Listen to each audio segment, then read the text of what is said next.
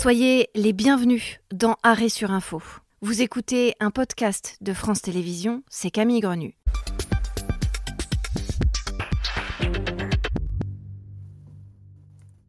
Soyez les bienvenus dans Arrêt sur Info. Trois dates, une demi-heure et des experts ou des acteurs d'un dossier pour décrypter, pour analyser et revenir sur l'une des actualités principales de ces derniers jours. Aujourd'hui, cette question au Maroc, l'humanitaire a-t-il été pris en otage par la politique? On va revoir ça en images. Dévasté par un séisme dans la nuit du 8 au 9 septembre dernier, le Maroc accepte finalement l'aide de l'Espagne du Royaume-Uni, du Qatar et des Émirats arabes unis, alors que le bilan provisoire dépasse déjà les 2900 morts à ce moment-là. La France n'apparaît pas sur la liste, une absence qui peut surprendre.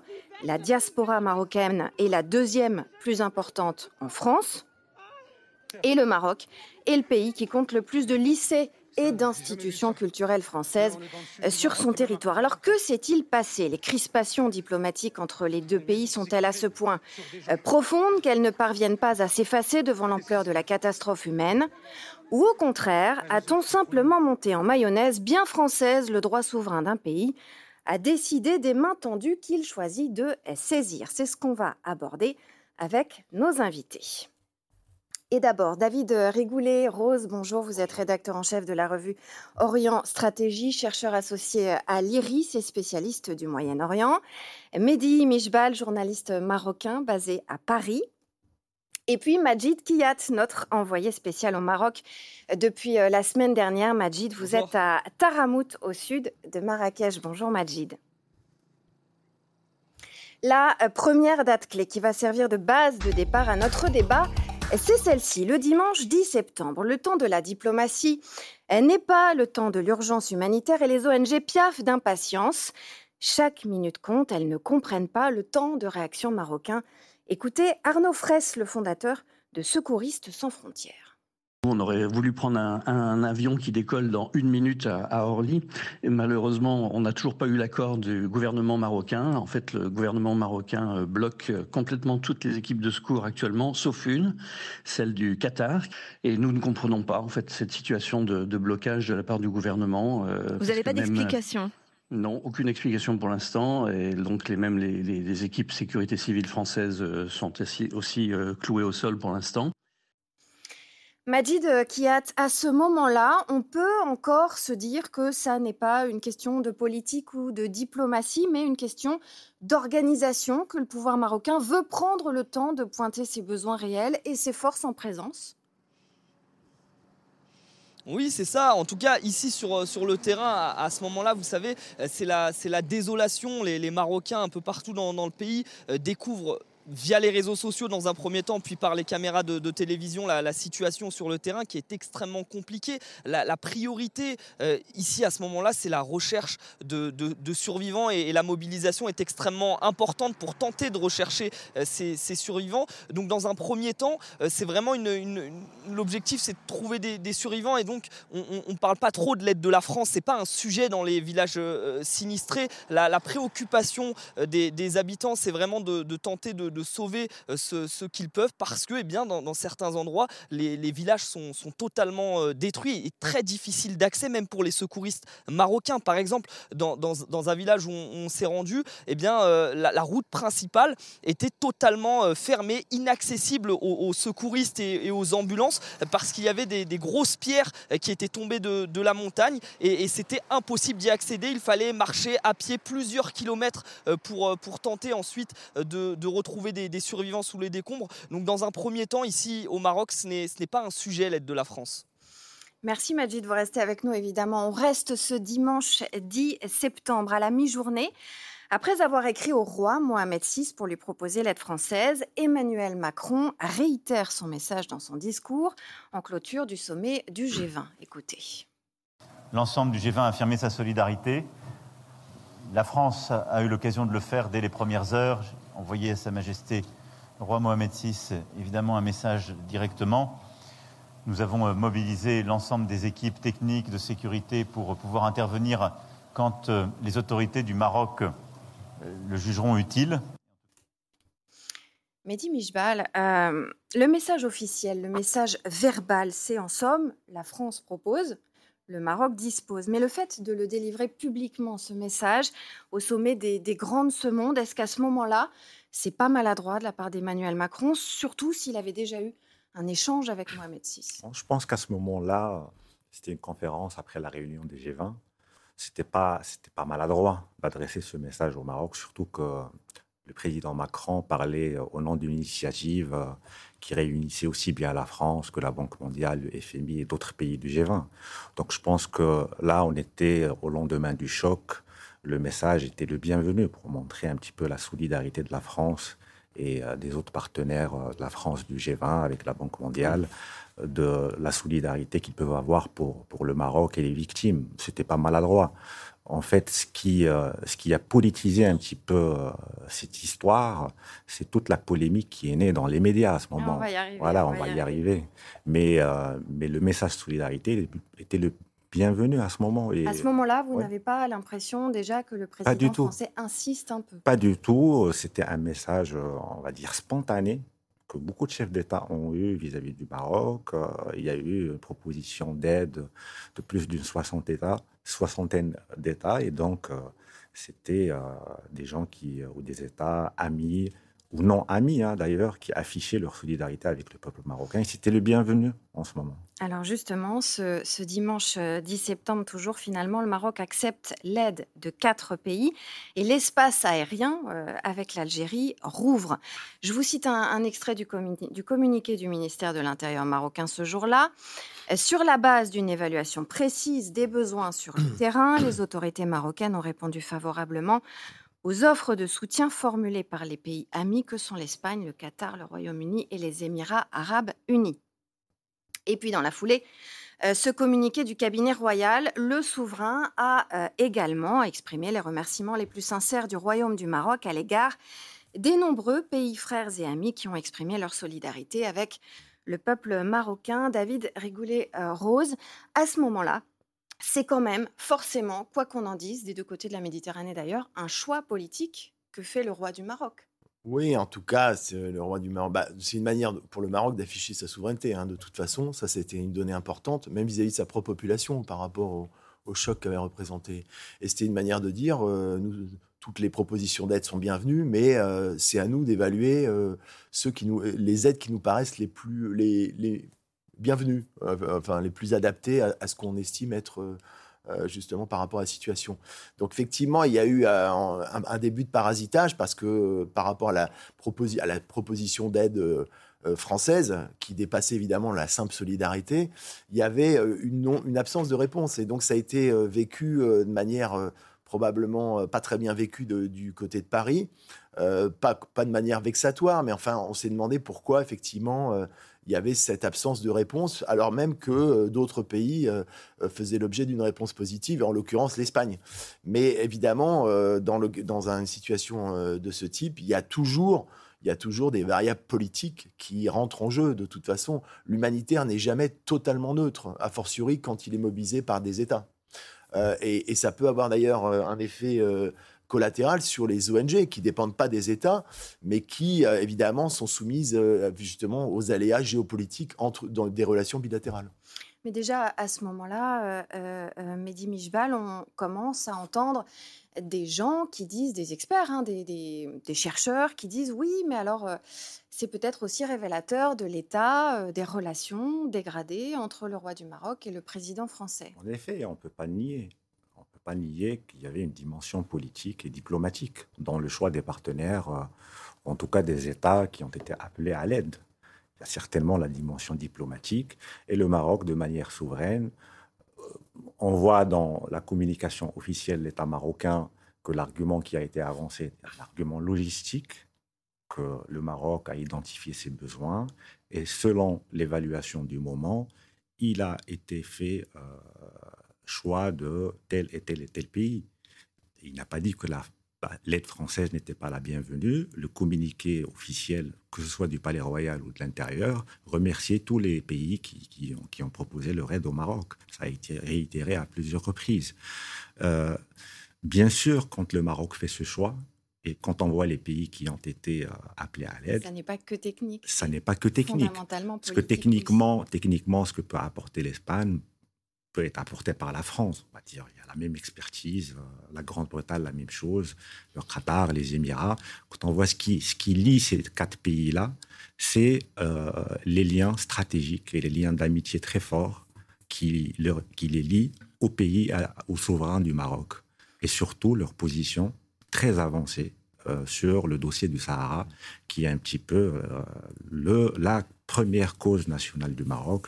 Et comme le disait le roi dans un récent discours, c'est la, lunette avec laquelle euh, le Maroc voit euh, ses partenaires internationaux, ses amitiés euh, sur le plan international. Donc forcément, il y a un message politique et diplomatique qui est envoyé vis-à-vis -vis de cette sélection. Alors les choses prennent une nouvelle tournure et c'est notre deuxième date, le lundi 11 euh, octobre. La une de Libé, vous en parliez, euh, euh, Mehdi, fait le buzz sur les réseaux sociaux. Cette une, la voici Maroc, aidez-nous, nous mourrons en silence. La tournure de phrase, l'abandon sous-entendu du peuple par ses gouvernants crée la polémique sur les réseaux sociaux. Ainsi peut-on lire Votre une est ignoble. Elle sous-entend que le Maroc est un pays sous-développé qui laisse mourir ses citoyens. Et c'est complètement faux. Vous insultez ce pays et ses habitants. En somme, la France se vexe, le Maroc aussi. Majid Kiyat, où se situe la vérité? Alors ça, c'est impossible à dire, mais en tout cas, quelle est la réalité que vous, vous avez perçue sur le terrain? Est-ce que les habitants des zones sinistrées s'interrogent aussi à ce moment-là sur cette aide française dont ils ont besoin et qui ne passe pas? Ou est-ce qu'on est bien loin de cette susceptibilité des deux camps qu'on décortique et qu'on intellectualise en France? Sur le terrain, dans, les villes, euh, dans les villages et les douars euh, sinistrés, euh, les habitants ne parlent pas du sujet de l'aide de la France. Hein. Ce n'est pas du tout la, priorité sur le terrain. juste pour rebondir sur ce que disait votre invité, il y avait de la, présence, malgré tout, de, secouristes français. C'est à noter, il y avait des secouristes français qui sont venus avec des, associations et qui sont intervenus dans, de très nombreux douars pour, tenter de, secourir des survivants. un habitant de Marrakech me dit disait, euh, je le cite, hein, vous avez un problème d'ego, vous les Français, il me parlait euh, directement, euh, c'est pas qu'on n'a pas besoin de, votre aide, c'est un problème d'organisation, c'est en train de, s'organiser et il me citait même la présence de ces, de ces secouristes français qui sont sur le terrain aux côtés de, de, secouristes marocains. C'est vrai que la une de Libé a fait beaucoup de bruit ici au, Maroc, elle a, sur les réseaux sociaux, elle a beaucoup tourné, on, me l'a montré à, très nombreuses reprises et, dans certaines zones, quand on se présentait comme, comme journaliste français, ça a été c'était le cas notamment à, Asni, dans un campement de, réfugiés. J'ai changé avec un, représentant de, l'armée sans citer son, grade. Euh, je me suis présenté comme journaliste français. Il m'a dit Ah, les Français, c'est un peu compliqué en, ce moment parce que vous racontez euh, n'importe quoi. Et il m'a parlé de, cette une euh, de Libé. Après, sur le terrain, l'organisation euh, des, secours, elle s'est faite notamment avec la, solidarité des Marocains. Et je pense que c'est important de, le dire parce que depuis ce matin, juste à côté de nous, sur cette route qui mène aux, zones sinistrées, il y a encore des, dizaines et des dizaines de, camions d'habitants venus de, tout le Maroc qui apportent des denrées alimentaires, des, couvertures. Donc sur le terrain, très concrètement, les, les Marocains se sont organisés Merci beaucoup Majid. Alors toujours ce jour-là, le lundi 11 septembre, je crois que j'ai dit octobre tout à l'heure, c'est bien sûr le 11 septembre, euh, la ministre des Affaires étrangères française, Catherine Colonna, tente de désamorcer la polémique en rappelant le Maroc est un pays souverain et c'est à lui d'organiser les secours. Mehdi, Mijbal, les États-Unis, l'Allemagne, au total une soixantaine d'autres pays ont aussi offert leur aide sans feu vert du Maroc et ils ne se vexent pas. Est-ce que selon vous, c'est justifié ce reproche euh, de certains à la France d'une forme de paternalisme susceptible envers nos anciennes colonies? Oui, c'est ça, ça, ce qui est euh, reproché à la France, par, euh, pas officiellement, parce qu'il n'y a aucune sortie officielle qui fait un reproche à la France, mais par la population marocaine, pas celle des montagnes qui, qui est vraiment qui ne s'intéresse pas à ce genre de sujet, mais les gens qui s'expriment sur Twitter, sur les réseaux sociaux, euh, c'est ce nombrilisme, entre guillemets, français. Euh, on dit, mais euh, les États-Unis, c'est un partenaire stratégique du Maroc. Ils ne s'offusquent pas de, ne pas avoir reçu de réponse. La Russie, l'Allemagne, l'Inde, l'Italie, aucun pays on a, aucun pays n'a été vexé ou n'a montré, euh, en tout cas, sans être offusqué de cette non-réponse marocaine. Et donc la réaction française a été vue et lue, je pense à juste titre, comme cette volonté de, l'ancien colon, vous savez, le Maroc est un ancien protectorat français, de vouloir faire un forcing euh, et montrer que le Maroc a encore besoin de la France. Ce que le Maroc en est à souverain aujourd'hui, d'autant que il est euh, a une certaine expérience dans la gestion de catastrophes naturelles et la gestion de crises. Il a bien démontré en une semaine, je pense que les, premiers, euh, les premières urgences sont derrière nous. Hein. On est passé au relogement. Et le Maroc n'avait pas forcément besoin de cette aide française.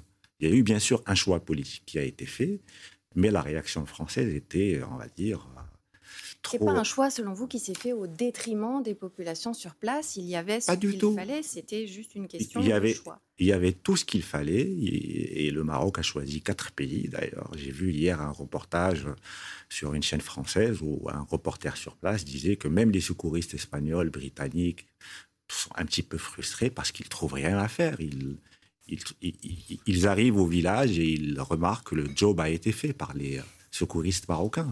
Donc ils pensent à rentrer dans leur pays. Donc le fait de dire que le Maroc est organisé, a les compétences et l'expertise pour intervenir dans ce genre de catastrophe naturelle et gérer la crise, et qu'il n'a pas forcément besoin d'aide internationale à ce stade, a été prouvé. Alors, ce même jour, le lundi 11 septembre, c'est aussi ce que constate Raphaël Baquet, la journaliste du Monde signe. Depuis Marrakech un papier intitulé Franchement, les Français, vous nous prenez pour qui? Je vais vous en lire un, un court extrait. Vous nous prenez pour qui? À vous entendre, on a l'impression que sans vous, on ne peut pas faire face, que bon nombre de Marocains qui suivent les débats des chaînes de télévision françaises euh, sont agacés par l'émoi exprimé sur certains plateaux euh, par des commentateurs vivant à Paris, mais s'insurgeant que le souverain Mohamed VI ait accepté l'aide d'autres pays sans répondre à celle euh, formulée par Emmanuel Macron. David Rigoulet-Rose, on a une vision mmh. fausse du Maroc d'aujourd'hui, nous les Français. Bah, C'est-à-dire qu'il y a toujours cette espèce. On a, on a du mal à admettre qu'on est un pays comme les autres, finalement, euh, comme l'Allemagne. Parce qu'il y, a ce passé, effectivement, cette relation particulière avec le Maroc, qui fait que on, s'est senti. Euh, il y, a une forme. On a, été un peu vexé à, tort parce que le Maroc, c'est pas l'Afghanistan. C'est un pays. Euh, alors en dehors même de la question de la souveraineté qui est posée, là, qui est politique, mais même en termes d'infrastructure, etc. C'est. On, l'a vu d'ailleurs dans l'organisation des, secours. Alors la photo de Libé était malvenue. Pourquoi? Parce que dans tout ce type de situation, il y a toujours des gens qui appellent à l'aide.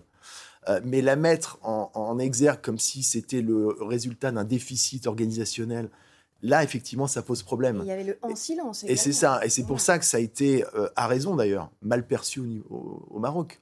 Parce qu'effectivement, le Maroc a. Euh, les forces armées marocaines sont allées dans, dans les lieux des sinistrés, ils ont apporté leur aide, c'était organisé. L'hôpital de Marrakech fonctionnait, il n'y avait pas d'afflux massif qui ne pouvait pas être pris en compte. Il y a des grands médecins, d'ailleurs, qui travaillent souvent en France ou qui sont formés en France. Donc je veux dire, c'est vrai que du point de vue marocain, euh, ça a été à juste titre mal perçu. Et donc euh, là, on rentre dans les, effectivement dans les parasites historico-politiques euh, qui, qui affectent la relation franco-marocaine et qui s'est cristallisé parce qu'il y a aussi des contentieux depuis plusieurs mois. et donc sous-jacents qui sont pas explicites, mais qui sont à l'origine effectivement de cette, de cette friction, de cette crispation. Alors, euh, le, même lundi, euh, Jamel Debbouze est euh, sur le terrain et au micro de Jamel Mazi pour France Info, le comédien, qui est l'une des personnalités préférées des Français, met les points sur les i. Pour lui, la polémique n'a pas lieu d'être. Le Maroc fait parfaitement face. Écoutez. Je suis très ému d'être ici. on a eu l'occasion de, de voir un peu toute cette solidarité. Elle est incroyable, il faut la filmer, il faut la transmettre, il faut voir combien les Marocains sont sont solidaires les uns avec les autres. Alors ça nous amène à, la vraie question, celle qui a donné son titre à cette émission. Est-ce que selon vous, depuis une semaine, d'un côté comme de l'autre de la Méditerranée, on n'a pas commis l'erreur de calquer une lecture politique sur un drame humanitaire qui se passe forcément euh, de ça Ça s'est télescopé, c'est un parasitage. Euh, il y a la réalité euh, humanitaire, la gestion de d'une catastrophe humanitaire qui est plutôt bien organisée. Et puis, il y a les, contentieux politiques sous-jacents qui, parasitent ça. Et en l'occurrence, dans la relation franco-marocaine, malheureusement, alors qu'il y a un lien très fort par ailleurs, il y a un certain nombre de dossiers qui pèsent, qui obèrent effectivement, on va dire, qui, n'ont pas assaini cette relation. Euh, il y a la question qui a été résolue euh, en décembre dernier des, quotas sur les, sur les visas, qui était déjà un des problèmes. Mais effectivement, euh, il y a eu aussi l'idée un peu complotiste, à tort, mais, mais qui a été sur, un peu alimentée sur l'idée que il y avait eu une stigmatisation du Maroc, notamment euh, au niveau du Parlement européen, avec l'idée que la France avait un rôle trouble, euh, etc. Et puis surtout, il y a la question du Sahara occidental, effectivement, qui est le. Et vous l'évoquez, hein, puisque dans le discours du trône de Mohamed VI, euh, en août dernier, il disait que le Sahara occidental, désormais, était le prisme, en fait, à travers lequel le Maroc va considérer tout son environnement régional. Et il se trouve que la position française est jugée non suffisamment claire au regard de Rabat euh, pour justifier une certaine distance euh, vis-à-vis de Paris.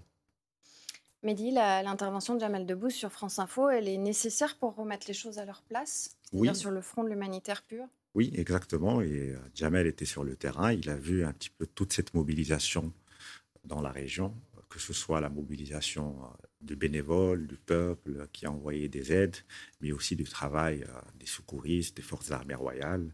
Donc, il voyait une réalité sur le terrain que ne reflétait pas forcément les débats et euh, la polémique qui était née sur les plateaux de télé en France euh, et par certains commentateurs.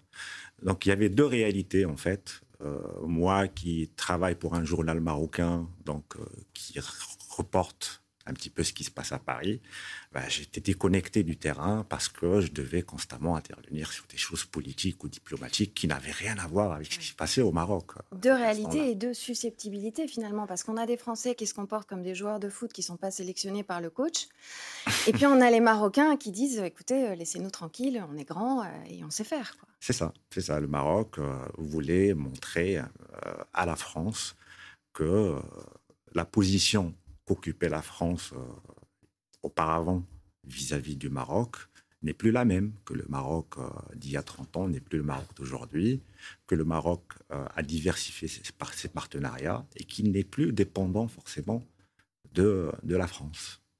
Alors, ça nous amène à notre troisième date. Finalement, le mardi 12 septembre, la politique devient l'outil de l'apaisement. Le roi du Maroc est le véritable maître des horloges. Il l'a bien fait comprendre, Mohamed VI. On ne l'avait ni beaucoup vu ni beaucoup entendu depuis le vendredi soir de la catastrophe. Il sort enfin de son silence et de sa réserve. Il se montre au chevet des sinistrés ou en train de donner son sang. Majid, comment est-ce qu'elle est vue au Maroc, l'attitude du roi et surtout les évolutions dans cette attitude, dans les choix de communication du roi depuis le moment du séisme jusqu'à ce euh, mardi 12 septembre alors certains euh, Marocains euh, m'ont cité un article du, Parisien euh, qui évoquait la, présence du roi du Maroc en France au moment des faits, mais, mais à part ça, avant la visite au CHU du, roi du Maroc, les, Marocains que, j'ai rencontrés ne me parlaient pas directement du roi, ils parlaient des autorités.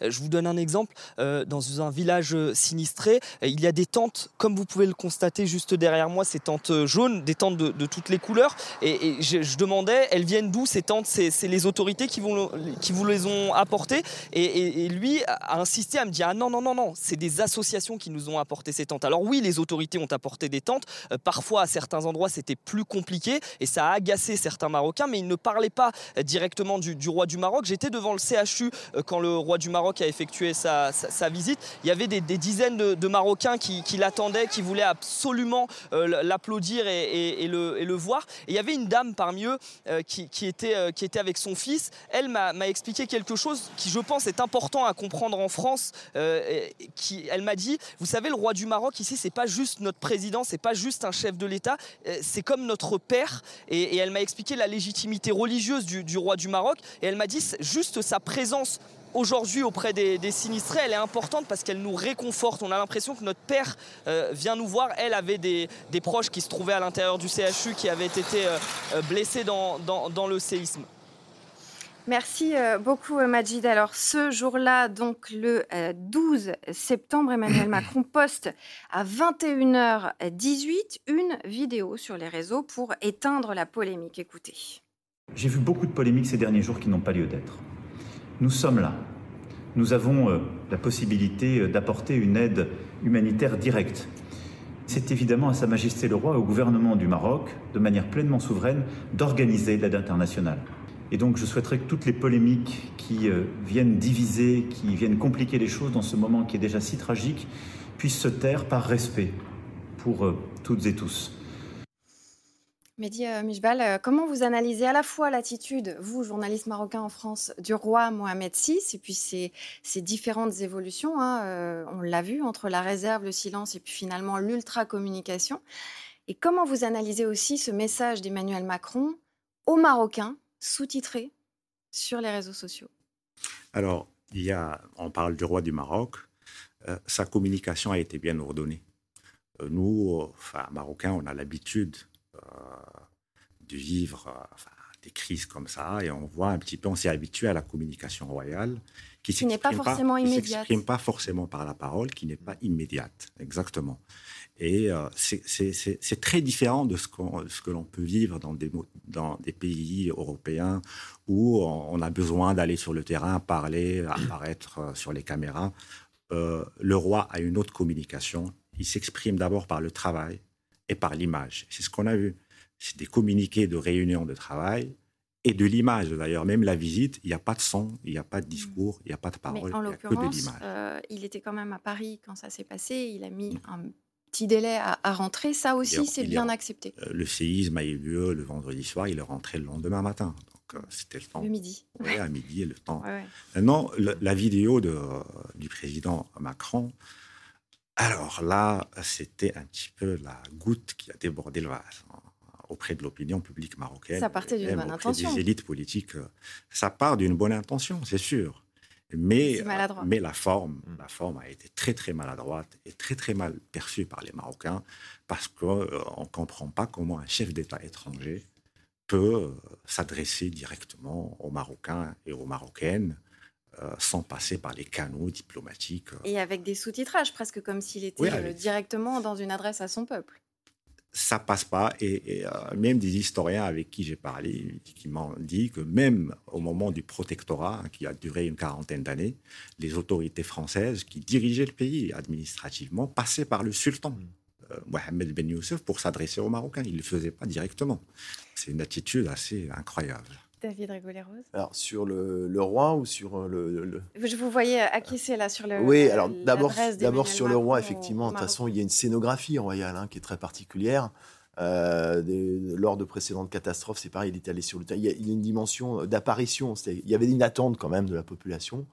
Euh, il, voilà, il était attendu et euh, il faut rappeler que le roi du Maroc, effectivement, c'est souverain chérifien, il est aussi Amir Minim, commandeur des croyants. Donc c'est beaucoup plus que vous évoquez, c'est beaucoup plus qu'un même un souverain constitutionnel euh, européen, ça n'a rien à voir. Donc il y a une relation particulière du roi avec, avec ses sujets. Bon. Et puis concernant le, euh, concernant le, discours présidentiel, effectivement, c'était assez maladroit compte tenu de voilà, il y avait une insistance qui a été mal perçue parce que elle était pas forcément bienvenue euh, au regard de, ce qui avait été euh, euh, les, jours précédents.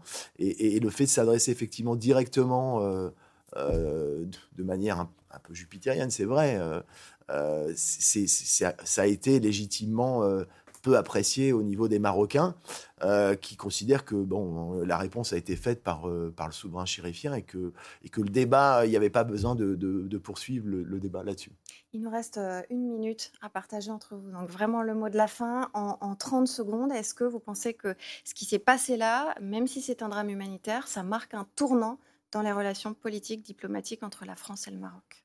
Euh, ces relations, elles sont euh, compliquées. Donc, c'est pas, ça marque pas un tournant, c'est plutôt le symptôme justement euh, des difficultés qui, qui ont des relations bilatérales en ce moment. Et est-ce que la reconstruction peut être l'occasion d'une réconciliation entre guillemets La France peut participer à la reconstruction par divers canaux. Il y a un fonds qui a été créé pour pour ça et la France peut participer avec d'autres pays, bien sûr, mais je ne pense pas que ça, ça serait l'occasion de, se réconcilier. Les sujets de, de différents entre la France et le Maroc sont bien plus profonds que, que tout ça. Merci, merci beaucoup. Euh, Mehdi Mijbal d'avoir été avec nous, journaliste marocain basé à, Paris. David Rigouleros, chercheur associé à l'IRIST, spécialiste du Moyen-Orient, rédacteur en chef de la revue Orient Stratégie. Et merci à Majid Kiyat qui était avec nous en direct euh, du Maroc. Merci à vous pour euh, avoir suivi cette émission. C'était Arrêt sur Info, un podcast de France Télévisions. S'il vous a plu, vous pouvez bien sûr vous abonner, mais aussi nous retrouver en vidéo, c'est sur franceinfo.fr, ou chaque samedi en direct à 10h sur France Info, la chaîne d'info en continu du service public Canal 27.